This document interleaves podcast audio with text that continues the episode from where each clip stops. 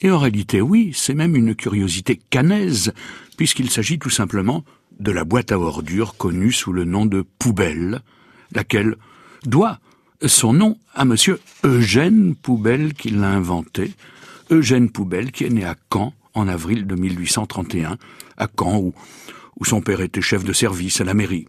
Et très vite, le jeune homme à la barbe blonde s'avère un brillant élève. Il fait des études de droit, qu'il va d'ailleurs commencer à enseigner lui-même à l'université de sa ville natale, avant de descendre à la faculté de droit de Grenoble, puis à celle de Toulouse. Il est ensuite nommé préfet en Charente, puis en Isère, et puis en Corse, et puis dans le Doubs, et enfin dans la Seine. Et c'est à Paris qu'il prend ses fonctions en octobre de 1883. C'est à Paris qu'il décide de mettre une grande claque aux mauvaises odeurs. Parce que ça sentait vraiment horriblement mauvais autrefois dans les rues de la capitale. Certains jours, en effet, quand ils étaient couverts de détritus, de vieux chiffons, de carcasses de volailles ou d'excréments, les trottoirs ressemblaient à de véritables bourbiers. Bonjour l'hygiène.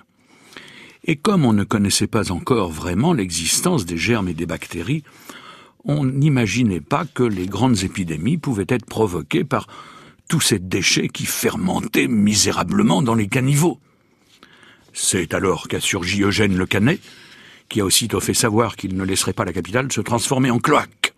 Il a donc immédiatement obligé les propriétaires des immeubles à mettre à disposition des locataires des récipients munis d'un couvercle et de capacité suffisante pour recevoir les résidus ménagers.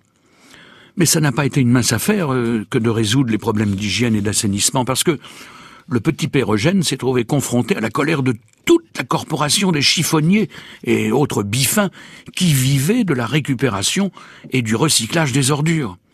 Mais sa ténacité, comme on le sait, a fini par payer, à tel point que le nom de sa boîte à ordures a été officialisé dans l'édition du dictionnaire Larousse de 1890.